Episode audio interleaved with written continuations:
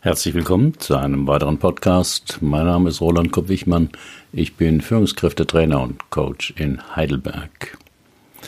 Diese Podcast-Folge wird gesponsert von Blinkist. Blinkist ist eine App, mit der Sie mehr als 3000 Sachbücher in jeweils nur 15 Minuten lesen und anhören können. Ganz einfach auf Ihrem Smartphone.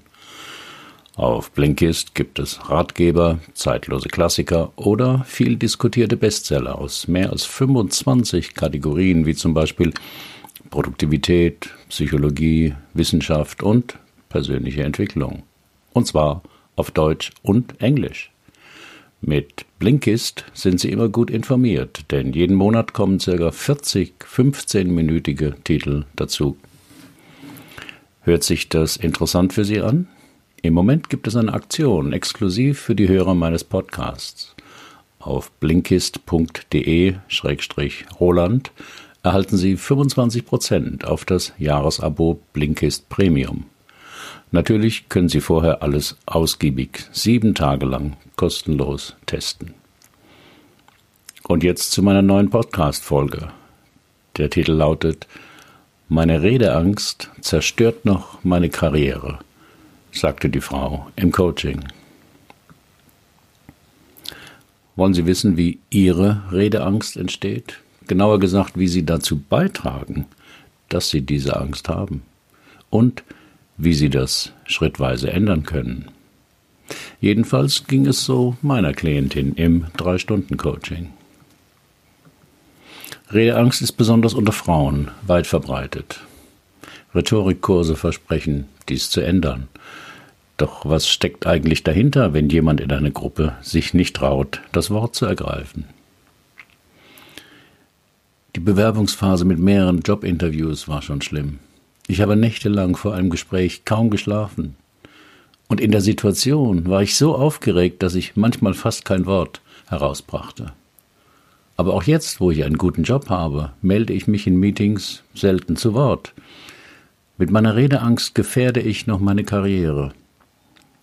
Meine Vorgesetzte hält viel von mir, wundert sich aber, dass ich in Runden so wenig sage. In mein Drei-Stunden-Coaching kommen oft Menschen, die schon viel probiert haben, um ihr Problem zu lösen. Leider ohne großen Erfolg. Die gängigen Tipps und Ratschläge haben nicht geholfen. Was bleibt jetzt noch? So war es auch meiner Klientin ergangen. Sylvia P., 46 Jahre alt, nach der Kinderpause wieder beruflich eingestiegen. Als Werbetexterin war sie mit ihren erfolgreichen Kampagnen gut angesehen in der Firma.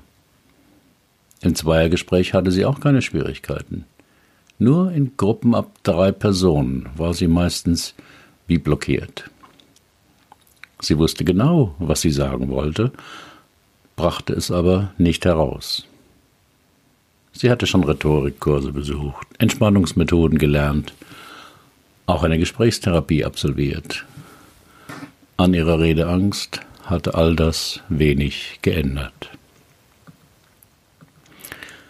Zehn Tipps, um große Redeangst zu bekommen. Die Überschrift ist absichtlich provokant formuliert, denn Menschen mit Redeangst haben nicht das Gefühl, dass sie das machen oder irgendwie daran beteiligt sind. Stattdessen erleben sie, die Redeangst überfällt mich. Dennoch gibt es zehn Verhaltensweisen, die Redeangst wahrscheinlich machen. Erstens, erleben Sie große Gruppen als bedrohlich. Die meisten Menschen können mit ein bis drei Menschen ganz zwanglos reden. Erst ab einer bestimmten Gruppengröße kommt die Angst. Denken Sie daran, dass die Menschen in einem großen Publikum die gleichen sind, mit denen Sie auch einzeln sprechen könnten. Und am besten stellen Sie sich vor, dass Sie auch auf der Bühne mit den Menschen reden und nicht etwas präsentieren oder vortragen. Zweitens, versuchen Sie Ihre Nervosität nicht zu zeigen. Meist glauben Menschen mit Redeangst, dass wenn andere sehen, dass man nervös ist, dass man sein Thema nicht gut kennt und versuchen deshalb, ihre Nervosität zu verstecken. Probieren Sie das Gegenteil. Zeigen oder verraten Sie, dass Sie gerade sehr nervös sind, vor so vielen Leuten zu sprechen. Den meisten im Publikum würde es ähnlich ergehen, und Sie werden sie sympathisch finden. Drittens, denken Sie daran, dass andere Sie bestimmt negativ bewerten. Die Wahrheit ist, die Menschen im Publikum sind nicht wirklich an Ihnen interessiert. Sie sind aber daran interessiert, etwas aus Ihrer Vorlesung, Präsentation oder Rede herauszuholen und mitzunehmen. Was Sie zu sagen haben, zählt. Vierter Tipp, um bestimmt Redeangst zu bekommen, denken Sie oft an frühere Blamagen. Bestimmt haben Sie auch schon mal in Ihrem Leben etwas vorgetragen und es verpatzt. Das Gedicht in der Schule, beim Vorsingen im Chor und so weiter. Jeder kennt das. Aber wenn Sie Ihr Thema gut kennen und gut vorbereitet sind, gibt es keinen Grund, dass es wieder schiefgehen könnte. Außer Sie denken dauernd an damals, als es Ihnen mal passierte. Planen Sie stattdessen erfolgreich zu sein. Fünftens. Bereiten Sie sich schlecht vor oder gar nicht. Wer übt, hat Angst, lautet ein Spruch unter Musikern. Denken Sie daran, dass vermutlich kaum jemand im Publikum mehr über das Thema weiß als Sie und dass deswegen Vorbereitung unnötig ist. Andererseits Nichts gibt ihnen so viel Selbstvertrauen, wie wenn sie ihre Hausaufgaben gemacht haben. Sechstens, kritisieren Sie Ihren Kenntnisstand. Okay, man kann sich immer verbessern, aber egal wie gut Sie sich auskennen, denken Sie an die paar Lücken, die Sie im Thema haben. Nicht das, was Sie wissen, ist entscheidend, sondern das, was Sie nicht wissen. Nicht sehr hilfreich, oder? Lücken und Nichtwissen ist nicht schlimm. Versprechen Sie, dass Sie sich um die fehlende Info kümmern werden. Siebtens. Achten Sie nicht auf Ihre Atemgewohnheiten.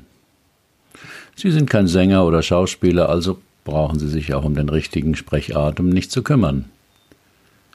Doch öffentliches Reden erfordert mehr Luft als vegetatives Atmen.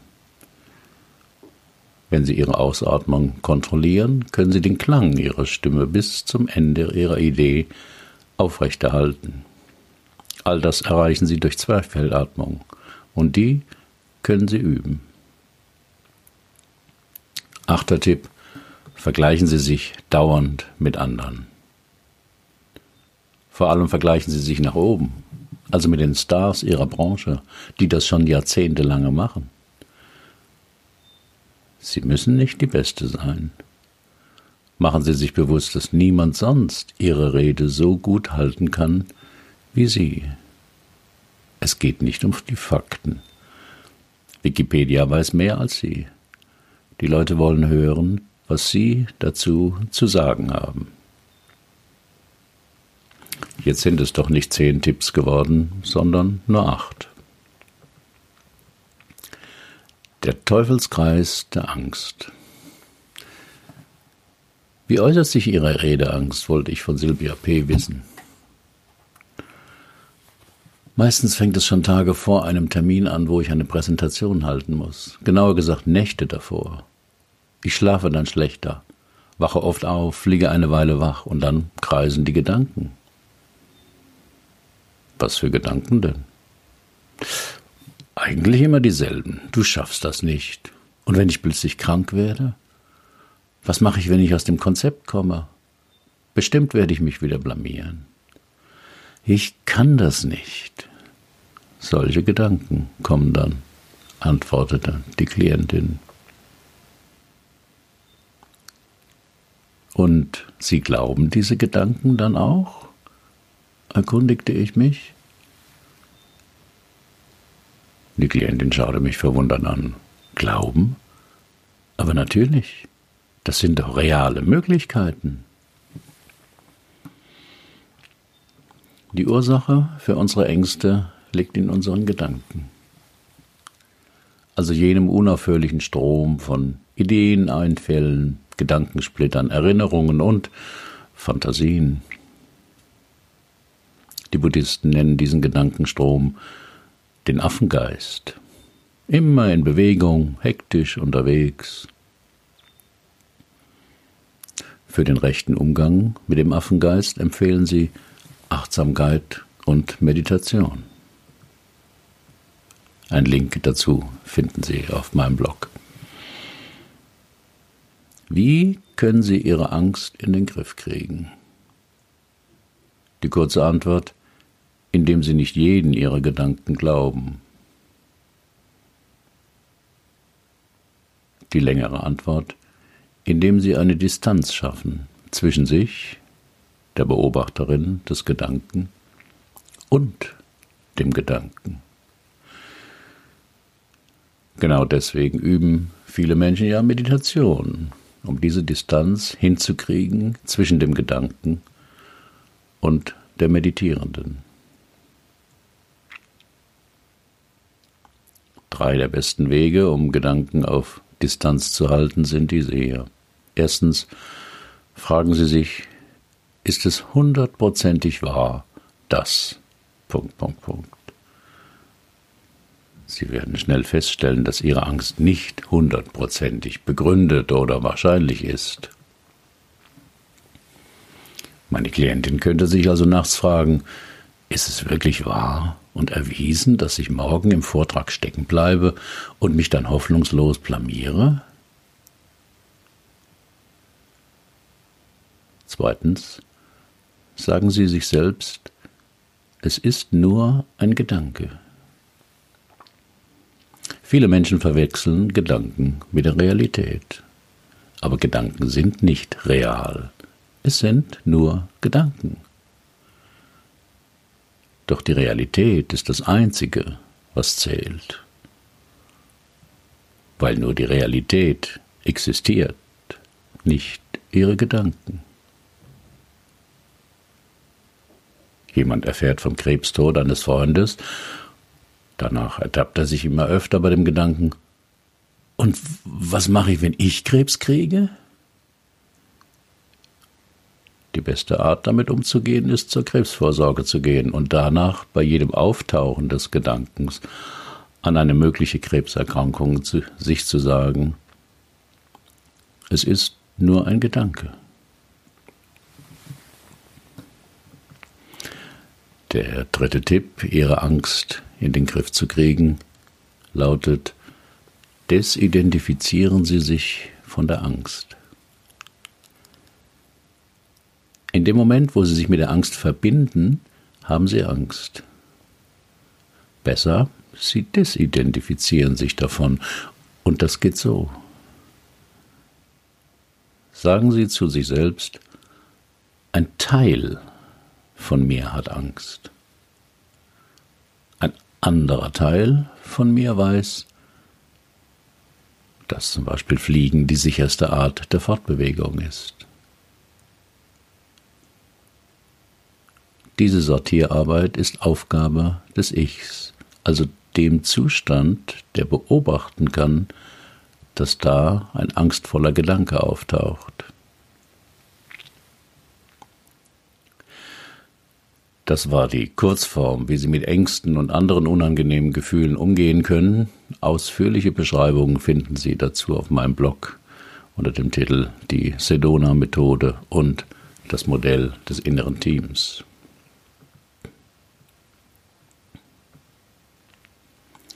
Auf der Suche nach dem Trigger. Angst beginnt immer mit der Frage, was ist, wenn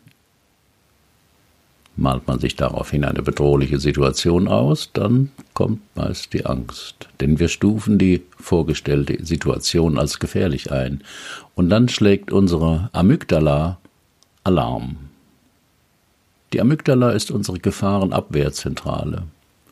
Sie prüft jede Situation, der wir begegnen, auf zwei Dinge.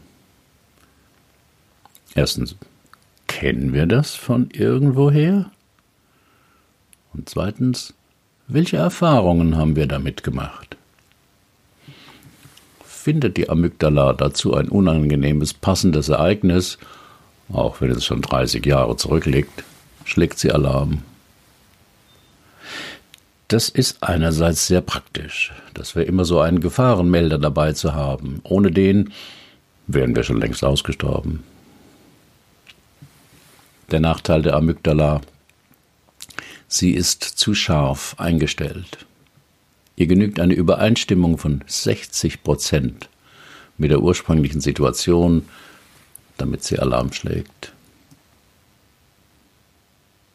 Wenn Sie vor ein paar Jahren von einem Hund gebissen wurden, wird es Ihnen mulmig, wenn Sie in 300 Meter Entfernung etwas Schwarzes sehen.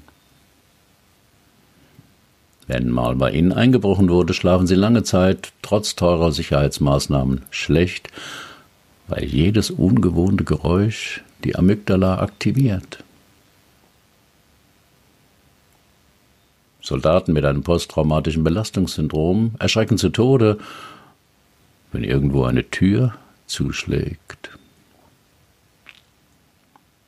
Zeigen Sie einem Menschen mit Spinnenangst das Foto einer Spinne, wird er sich unwohl fühlen. Sein Verstand sagt eben, dass das ein Bild einer Spinne ist. Doch die Amygdala überzeugt er damit nicht. Ursachen für Ängste können genetische Faktoren und eine gestörte Balance von Hirnbotenstoffen sein, aber auch schlimme Lernerfahrungen, meist schon im Kindes- und Jugendalter, und bestimmte Persönlichkeitsmerkmale können eine Rolle spielen. Aufrechterhalten wird eine Angst meist über einen sich selbst verstärkenden Teufelskreis. Der ängstliche Mensch vermeidet die betreffende Situation, bestätigt sich aber dadurch indirekt dass die Angst davor berechtigt ist. Bei Sylvia P. vermutete ich, dass vielleicht eine traumatische Erfahrung mitverantwortlich sein könnte für ihre Redeangst. Ich folgerte das aus ihrer Beschreibung, was sie eigentlich befürchtete, wenn sie vor anderen stand. Ich stelle mir vor, dass ich ganz allein vor den anderen stehe. Die schauen mich alle an und warten nur darauf, dass ich einen Fehler mache. Und wenn ich mich dann mal verspreche oder den Faden verloren habe, höre ich sie praktisch sagen, die hat ja keine Ahnung, die weiß ja gar nichts. Dann stelle ich mir vor, dass alle feixen und ich mich in Grund und Boden schäme, dass ich da vorne stehe. Rational betrachtet war diese Befürchtung natürlich völlig haltlos. Das wusste auch die Klientin. Sie war allseits geachtet und geschätzt aufgrund ihrer Fachkenntnisse und ihrer sympathischen Art. Ich wollte herausfinden, ob eine frühere belastende Situation der Trigger für ihre Angstgefühle sein könnte. Ich bat sie, achtsam zu werden und einfach innerlich zu schauen, ob eine Erinnerung auftauchte, die zu dieser Angst passt. Dazu benutzte ich dieselben Worte, mit der sie ihre heutige Angst beschrieb. Sie stehen ganz allein, alle schauen sie an, alle warten, dass sie einen Fehler machen, damit sie sie auslachen können und sie sich schämen müssen. Damit ein solches Vorgehen klappt, braucht man eine gute, vertrauensvolle Beziehung, vor allem zum Unbewussten, damit dieses wichtige Erinnerungen freigibt. Bei Silvia P. klappte es, denn sie wurde etwas blass und sagte dann, das ist verrückt, da habe ich schon jahrelang nicht mehr dran gedacht, aber ich weiß von meiner Oma, dass ich mal als Achtjährige heulend nach Hause kam und ganz verstört war. Meine Oma brauchte eine Weile, bis ich mit der Sprache rausrückte. Der Lehrer hatte mich zum Vortragen eines Gedichts nach vorne gerufen. Und als ich bei einem schwierigen Wort ins Stottern kam, fingen die ersten schon an zu kichern. Worauf der Lehrer höhnisch kommentierte. Das sieht man mal, dass die kleine Silvia nur groß tut, aber gar nichts kann.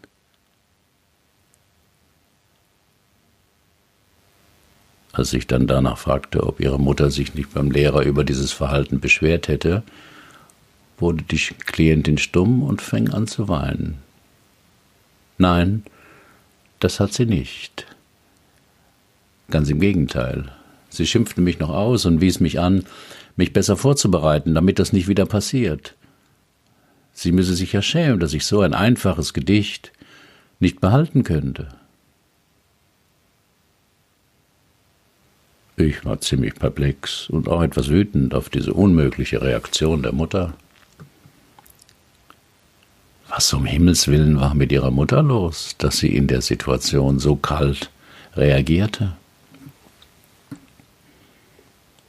Sylvia P. wurde etwas verlegen und antwortete dann,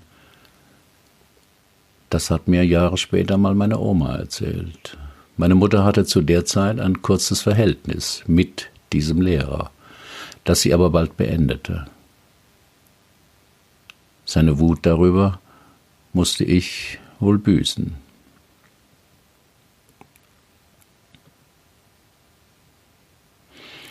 Der Neurobiologe Gerald Hüther glaubt, dass es meist frühe Erfahrungen sind, die die Hirnstrukturen in Richtung erhöhter Angstbereitschaft verändern. Auf meinem Blog finden Sie ein Video dazu von ihm. Was hilft gegen Ängste? Gerald Hüder nennt drei kognitive Ressourcen, um mit Ängsten besser umgehen zu können. Erstens das Vertrauen, ein Problem durch gelernte Kenntnisse meistern zu können. Zweitens die Erfahrung, dass einem im Problemfall geholfen wird. Drittens die Hoffnung, dass das Leben selbst nach schlimmen Katastrophen irgendwie weitergeht. Sind diese Ressourcen nicht ausreichend in einem Menschen vorhanden, wird in ihm Angst ausgelöst, die sich unbeherrschbar anfühlt, wie bei meiner Klientin. Daher wollte ich ihr helfen, eine neue Ressource in sich aufzubauen, Dazu wandelte ich eine Übung ab, die ich vor Jahren in einem Buch las und mit Klienten mit gutem Erfolg angewandt hatte. Auf meinem Blog finden Sie den Originalartikel von 2014. Ich bat Sylvia P., wieder achtsam zu werden. Im Alltagsbewusstsein sind viele Veränderungen nicht möglich, weil da nur kognitive Ressourcen angesprochen werden.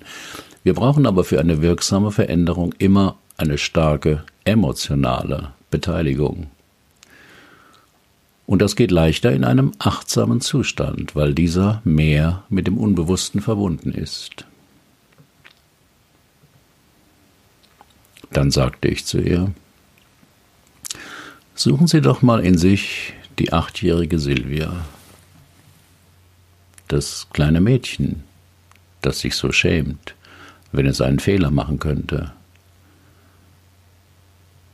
Und sagen Sie Bescheid, wenn Sie Kontakt zu ihm haben. Es dauerte eine Weile, bis die Klientin mit dem Kopf nickte.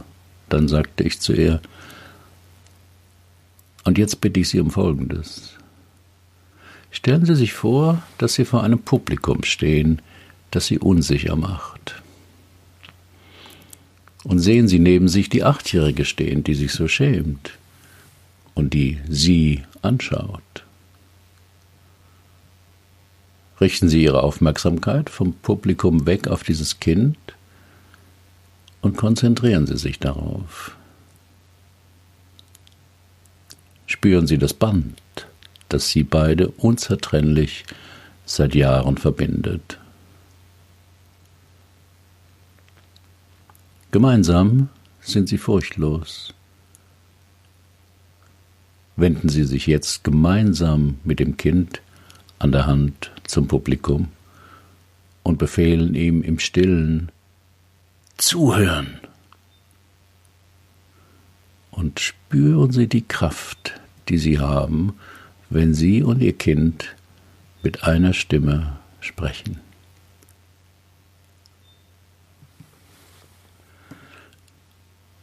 Ich weiß, das hört sich seltsam an.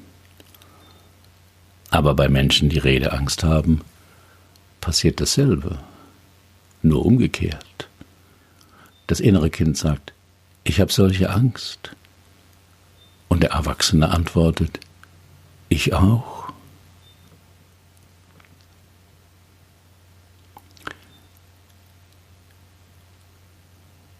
Diese unglückliche Verkettung gilt es aufzulösen. Man muss es ausprobieren. Vielleicht wirkt es nicht bei jedem und immer. Das tut Aspirin ja auch nicht. Aber wenn Sie es öfter anwenden, bauen Sie sich damit eine notwendige Ressource auf. Am Anfang die Übung öfter